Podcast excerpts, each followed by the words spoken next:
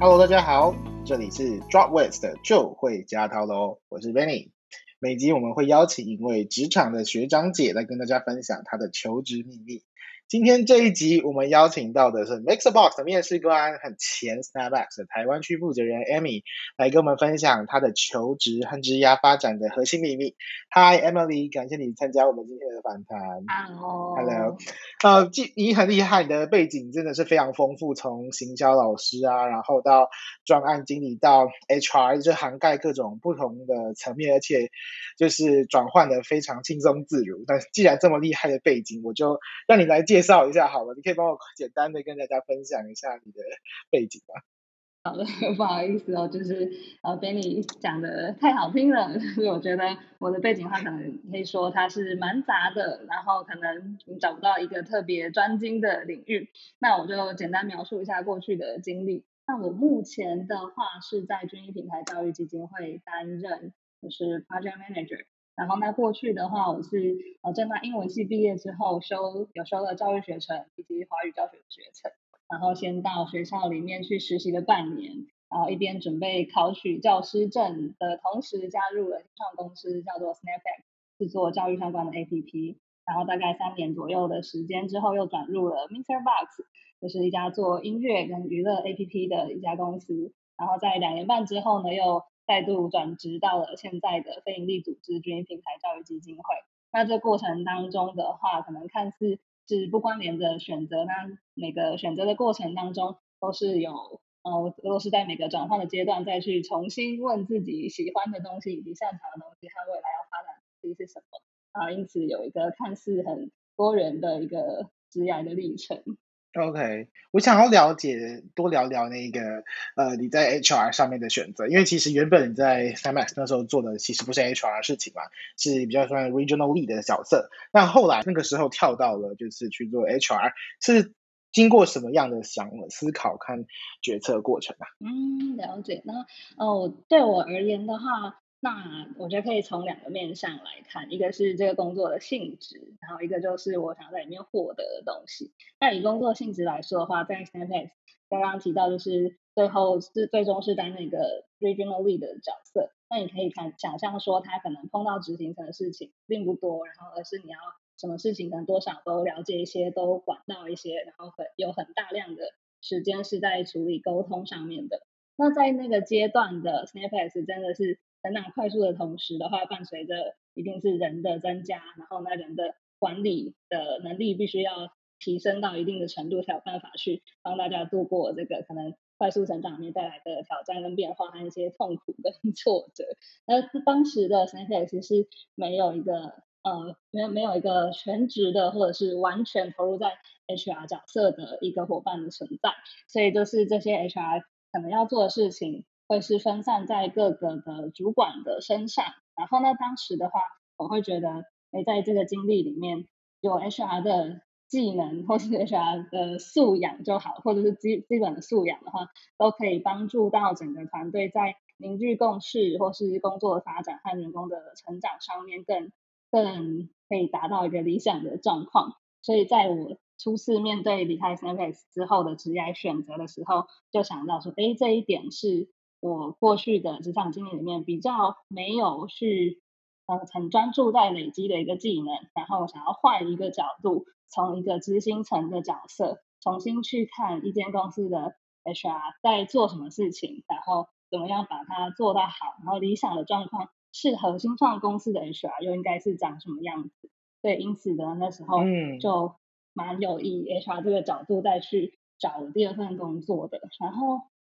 那那个时候的话，呃，MixerBox 它的特点的话，可以说是，就是大家都知道，他们里面吸引了非常顶尖的一群人才。那对我来说，诶，管理一群比你自己聪明的人，一定是一件非常有挑战性的事情。然后或者是说，要集中一群就是各各个每个人都是这么强的一个团队，那他们是怎么样去合作，然后以及达到大家一起为公司的目标努力这样的一个文化的气氛、团结的气氛，我觉得是。一定是里面有什么秘密是我不知道的，所以当时就非常的好奇，也是带着很强想要学习的动机进到这家公司。嗯嗯嗯，呀，讲到 MixerBox，我们来细聊一下它，因为我相信可能有一些听众对于 MixerBox 不是那么熟悉，可以帮我简单的讲聊聊，就是这个 MixerBox 它的背景啊，它的公司想要达成的目标啊，是一个什么样子的那个使命啊，愿景。嗯嗯嗯，OK OK，好，那那这个部分的话，可能我也是从创办人可能在。每一季跟全体的员工们沟通的一个场合所了解到的，那我们呃的创办人他本身的话是曾经在很大的公司体系工作了一段时间之后，才出来做这个新创的的这个选择。然后呢，他会提到的一点是观察到我们整个台湾的产业过去可能比从过去比较是以代工的角色，然后是以可能人力密集的这个角色去。串去让公司发展，那他观察到可能在网络业里面，你是用更多的创意，用更多的聪你的聪明才智去累积到公司可能爆炸性的好几倍的成长。那觉得那这样子的环境呢，相对相对于一个劳力密集的环境，它是更能让人去发挥他们的潜能和价值，所以然后让让可能台湾很多的顶尖的人才。是可以有更好的待遇跟发挥的空间的，所以他是抱持着这样的理念去创了 MixerBox 这家新创公司。那它里面的产品的话，大家比较熟知的话，可能是音乐的一个 APP。对。然后呢，其实除了这个音乐 App 之外，它还有蛮多其他不同的创意类型的，也是或是生活娱乐类型的 APP 产品。嗯，好。那那 MixerBox 你觉得，因为他们其实发展的非常迅速嘛，就像刚刚你也有提到的，而且还是放眼国际的市场。那其实台湾很少有呃新创公司能够发展的非常快，然后又可以很快速 expand 到其他国家去。你们跟我分享，从你的观点来看，这间公司这个组织里面有没有哪几个你觉得是成功的关键的因素啊？那先讲可能跟我自身工作最相关的，在人才的选用方面。所以他们一开始就做了非常勇敢的决定，就是我们只用 top talent，然后而且我们进人进来之后，我们只 keep top talent，就是用这样子的态度来要求每一个在里面的员工，一个以及每一个面试官，就是你总是要去面试到你觉得比你自己更优秀的人，才让他加入这个团队。那这个东西对于一个非常早期的新创公司来说，会是困难的。要做这样的决定，其实是困难的。因为如果你没有那么充足的资源的情况下，你很容易说，哎，会去取舍，说，哎，我要不要用最小的 effort 去雇佣到一个现在可以解决我眼前问题的人就好了。也许有些在资源不足的情况下公司会做这样的决定，但 MixerBox 在非常早期的时候就做的决定是，我们要。就是不惜一切的代价，就是我们就是只用最顶最最顶尖的人才，他才可以加入团队。那这个考量的话，不只是要解决眼前的问题，而是把公司未来发展所需要的人才的潜力都一起评估进来了。就是如果说你刚好雇佣一个现在可以解决问题的人，那他成长性不够的时候，你可能公司快速发展了两三年，那他就不适用了。那他所累积的东西。也不一定能够就是跟得上团队的需求的情况下，你反而是很难去处理说，哎，你要再空降一个人进来嘛？那这样子大家的感受是什么？其实也反而会是可能是另外一个更难去处理的问题。所以他们一开始的话就是非常重视每个团员的成长，然后以及他的成长的潜力，都是在面试的时候就通过大家的考验才可以加入到团队。嗯，我觉得是。其中一个他们成功很大的关键。对，那我们来聊聊最重要的一些决策，最重要的人才决策就是面试啦。那既然你作为一个面试官，你看过无数无数多投给 MixerBox 的履历呀，或者是真的面试上遇到的人，你可以跟我分享一下，你觉得 MixerBox 到底在找什么样的人吗？我们在面试当中一直追求的是这个人他自主的成长跟进步的能力。所以举例来说的话。呃，以面试面试工程师来说，你们可能一定都会经过一些技术的测验，然后里面会有一些题目请你来作答，然后可能面试官就会跟你讨论更进一步的解题的方向，而且，有没有不同的策略也可以解题，或者你为什么会这样子解题？那这个过程当中，可能其实面试官要求的不一定是一个超级完美的答案，而是面试者在跟面试官的互动，以及面试官在给提示的过程当中。这面试者有没有办法很快的 pick up 到说，哎，面试官刚刚提的这个其实是一个暗示哦，或者是他的这个多的这个资讯，我其实原本的答案可能会有更好的解法哦，等等的这些，从过程当互动过程当中，慢慢的去收集不足的资讯，然后以及把这些新的资讯马上拿来使用的这种能力，会是在面试过程当中一直在看的。然后我觉得在 MixerBox 的面试里面，有比较特别的地方，就是大家真的都超优秀的，就是 MixerBox 一直可以吸引非常海量的优秀的人进来的应征。所以其实，在面试过程当中，可能原本我自己最习惯的是去看 potential 啊，看他可能的机会。那可能 MixerBox 这边训练更提醒我的是去抓风险在哪里，就是你看到他们一定都超优秀的，但是这么优秀的人他加入团队之后，去想象说他拼他这一块拼图拼到现在团队里面的时候，可能哪边会是有摩擦的，或是哪边跟团队的调性是可能会有不合，嗯、或是跟他的期待不一定是吻合的。我觉得这边就进到比比较不是说能力匹不匹配的问题，而是整个价值观以及你去去预测说，诶，他这么优秀，那他加入之后，他会不会持续一直觉得有挑战性，或持续一直觉得他有东西可以贡献，这样子就是就是发展的速度，虽然是越优秀越快越好，那当然也是一定会会有 overqualified 的人，或者是有些有些人可能他自己觉得的，然后他自己想要贡献的方向跟他自己专擅长的方向是不一样的，这个情况也会有可能发生，对，所以就是更多要去思考到那个风险。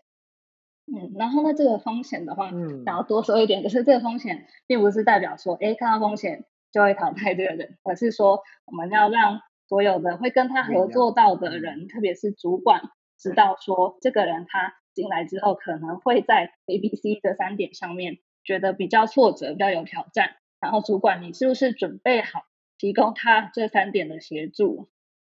然后如果双方是都是哎是准备好的。那其实一样是会是一个很好的合作关系。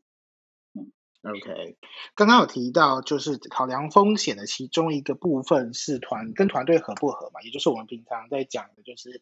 呃 people fit 的部分。那呃我很想知道是通常你们怎么样去评估一个人跟团队合不合啊？会用什么样的方法，或者是会分析哪些面向来帮助你们看到现在跟这个 candidate 互动的情况？他所展现出的样子和实际上现在团队里面不同的人组成所需要的样子，是不是这个拼图这两块拼图是不是能够很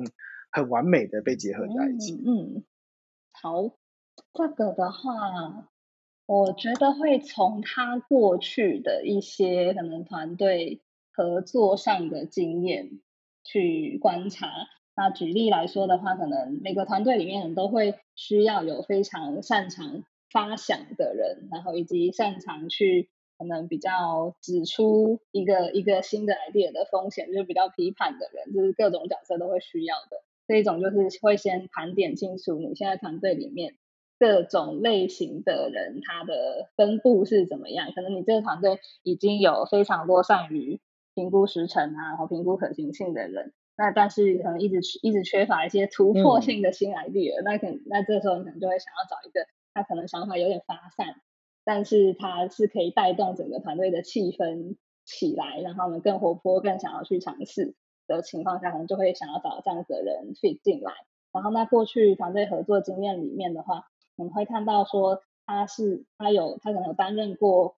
领导的角色，或者是辅助的角色，我觉得都会有他可以加分的地方。那主要是。他在描述自己过去团队合作经验的时候，能不能够去切换视角？就是他可能不能说很很客观的，以像是一个第三方的角色一样在描述说，哦，我在这个团队里面只是担任一个和事佬的角色，然后提别人提的点子，然后由我来去翻译给其他人了解。我觉得像是这样的角色，尽管他他可能不是 leader，但是他也是一个非常非常有。就就是对团队非常有帮助的角色，然后那可能另外一种人，他是可能甚至不一定会去定义说我什么时候是 leader，或者我比较喜欢做什么，而是他可以去判断说，哎，现在我观察到整个团队最需要的是丢想法的人，那个时候我就丢想法。那当我观察到团队现在需要一个人去、嗯、去可能比较严厉的督促大家的时候，我就督促大家。就是我观观察到有些人是可以去这样弹性的切换他在团队当中不同的角色，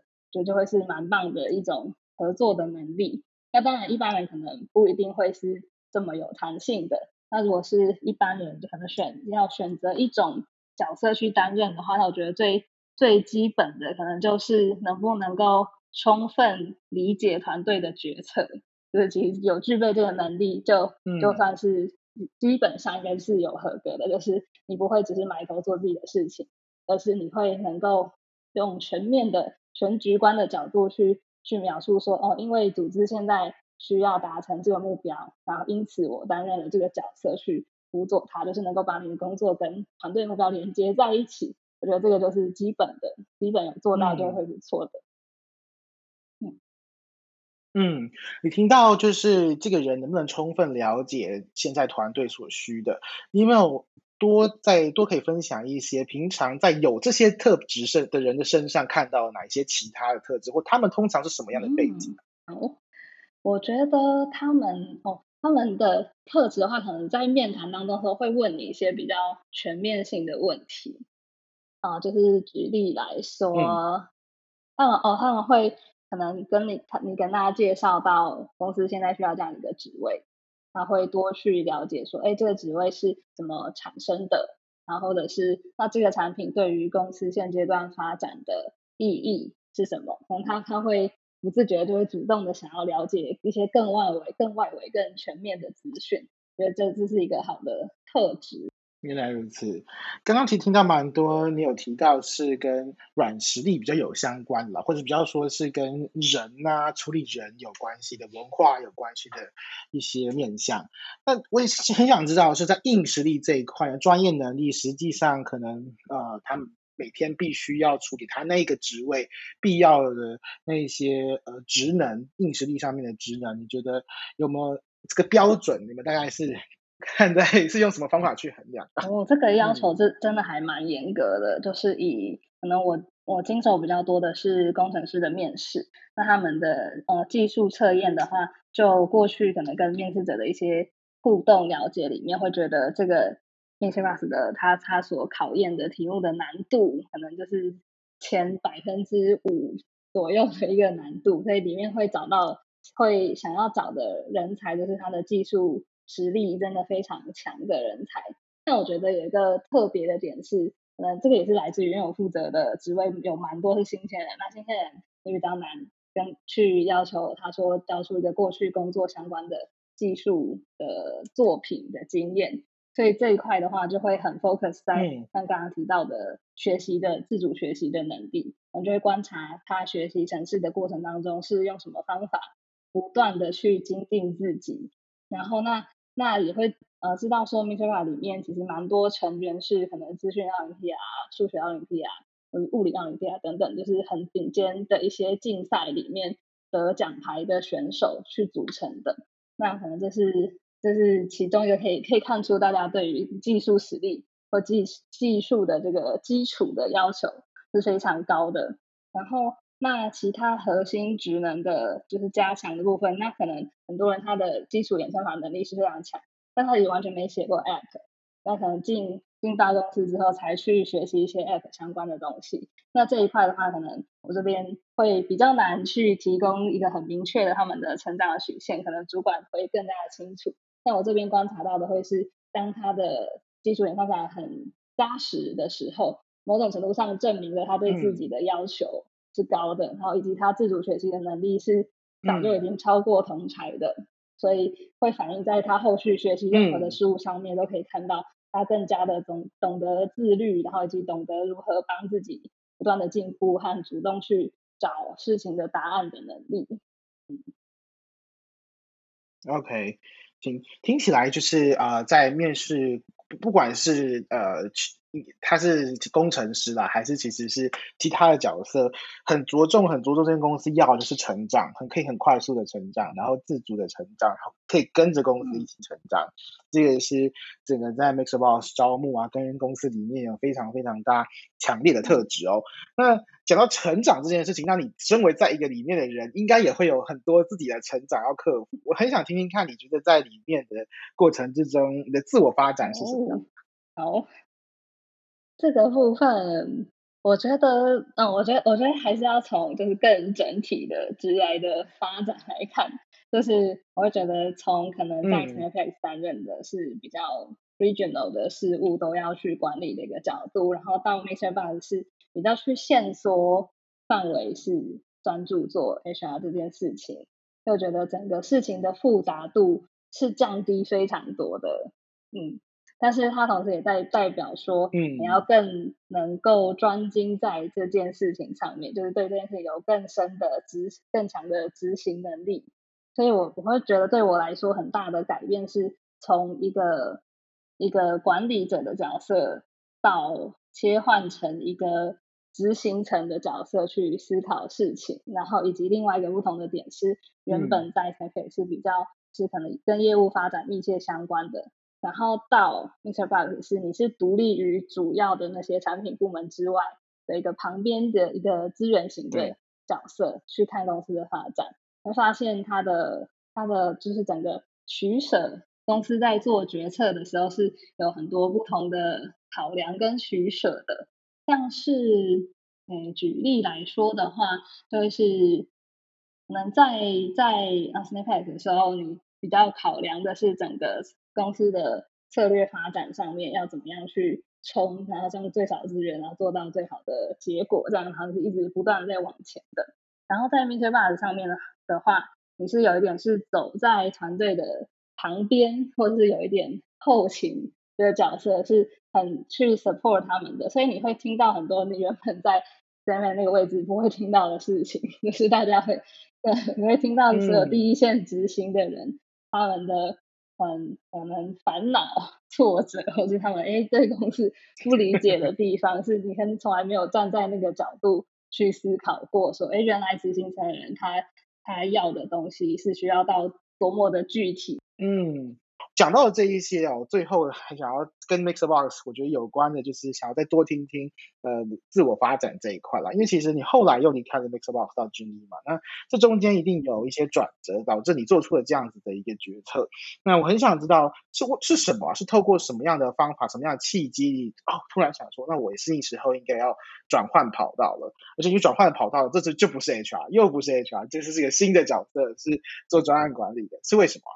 我觉得，呃，就是我想要套用一个框架来谈我在 MixerBox 之后做的职业选择的这个过程。那有一个概念是，应该是日原文，应该是日文吧，它叫做 Ikigai，然后就是它的意思是一个你活着的意义。然后那套用到职场的工作选择上面的话，它把它分成四个面向。那第一个面向是 What you love，就是你可能喜喜爱的工作啊，热爱的事物。然后第二个的话，会是 What the world needs，就是你做这件事情，那这个世界上到底有没有人需要你做这件事情？然后第三个点是 What do you get paid for，然后你做这件事情是否可以赚到一定的报酬？那可能比较现实一点，可能是金钱上嘛，你可不可以拿到很好的薪水？嗯、那第四个面向是 What you are good at，就是你自己的专长、擅长发展的东西。嗯，然后呢，如果从这四个框架去想的话。嗯可以说我我自己觉得我在 MixerBox 做的事情，那的确是，诶，我还蛮喜欢的，就是面试啊，然后帮人找到他的成长发展，这是我有热情的事情。它是有符合第一个 What What I love，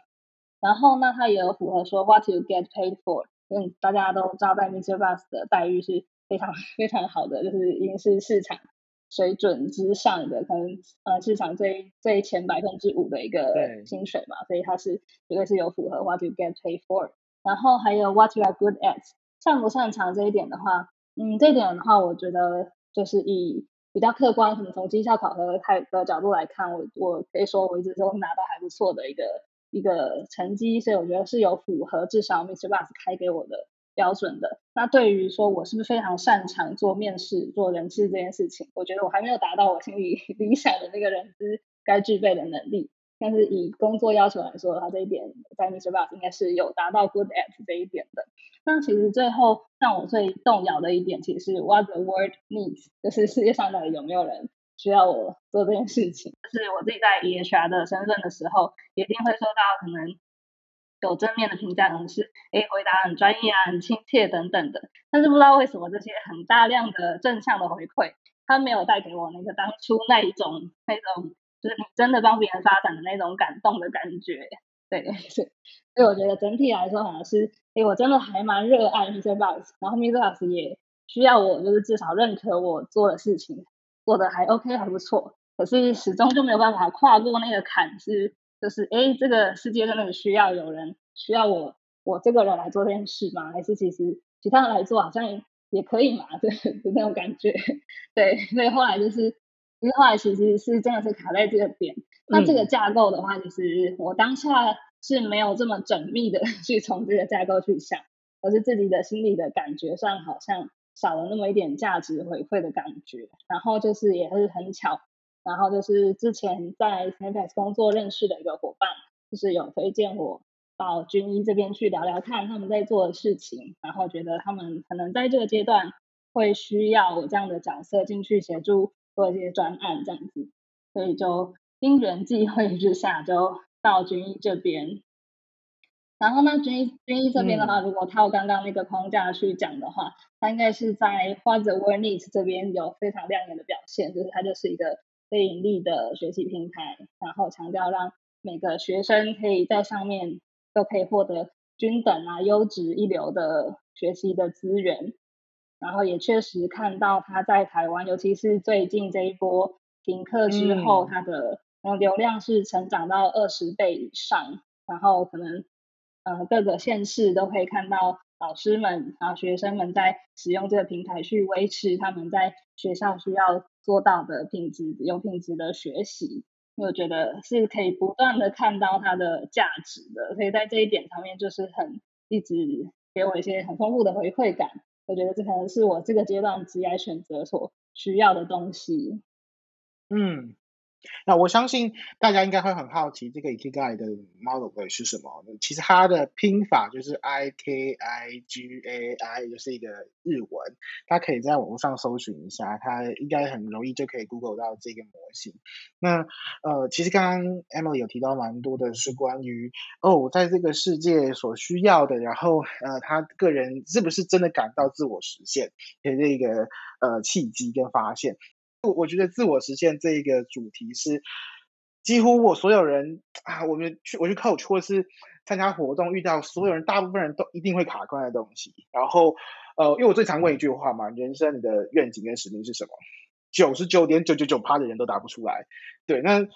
这这个是所有人可能有些人一辈子不断探索、努力探索都探索不到的。对，所以既然今天有一个 model 叫 Ikigai，我觉得不妨大家可以去尝试看看使用这个模型。那用这个模型帮助自己去呃梳理过去的自己，然后也想象一下未来自己会是一个什么样，还希望成为什么样子。那我我也问问问 Emily 吧，你觉得未来的你会希望是个什么样子？哦，嗯。我觉得，我觉得从切换这么多、转换那么多工作的历程当中，会发现它其实是有一些共同点，就是我对于协助别人，或是辅佐别人，或是 coach 别人成长这件事情是非常有热情的，就是可以说它是整个过程当中最让我有有一个成就感的一件事情，就是像是从最早期可能。是以教师的身份直接在班级里面去协助小朋友成长，然后是后来是以比较主管的身份去协助公司成长，在不管在事情方面的成长，或者在人方面的成长。然后呢，以及以现在的这个角色的话，也可以说是可能比较是帮助组织在事情上面的的管理跟执行，但同时也会也会遇到蛮多比较可能年轻的伙伴。然后会逐渐发现到，哎，自己在职场上对于这些年轻的伙伴是可以提供一些一些引导，或是或是协助他们在工作上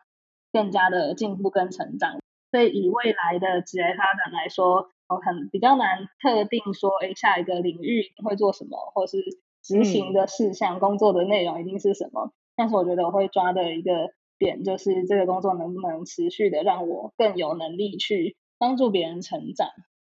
或是更有更有能力去帮助人才找到自己的潜力，或是更多人的发展，这会是我蛮有热情的一件事情。OK，非常谢谢 Emily，然后我也觉得 Emily 的故事和经验都帮助到，嗯、可以帮助到非常多的人哦。因为很多人都想要在各个领域之间转换嘛，有人想，有很多人想要就是转来转去，从 PM 走到 Marketing，从 Marketing 又转到工程师等等的。但是你可以反观 Emily 的经验，其实她的经验更有趣的地方是她的那个角度是。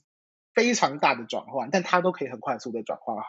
所以我相信在这个过程之中，你刚刚 Emily 已经分享到很多很核心的元素，是帮助你如果作为一个很好的人才，你想要完成你的使命，想要完成你人生的愿景，或者你想要去成为一个更好的人，你可以怎么做，用什么样的方法可以帮助你在不同的领域之间穿梭，而且从来都不用从头开始，反倒是不断的快速累积上去哦。好，那今天真的很谢谢 Emily 的时间，对，那我。相信大家呃有如果有任何问题也可以留言给我们，那我们可以呃在后面呢有一些资料可以上上传到网络上面来回馈给大家。那呃也就会讲到喽每周呢就是会提供一个很重要的其实求职秘辛来自我们平台上面职场的学长姐。对，那呃请大家不要错过，我们下一个礼拜再见啦，拜拜。拜拜。拜拜。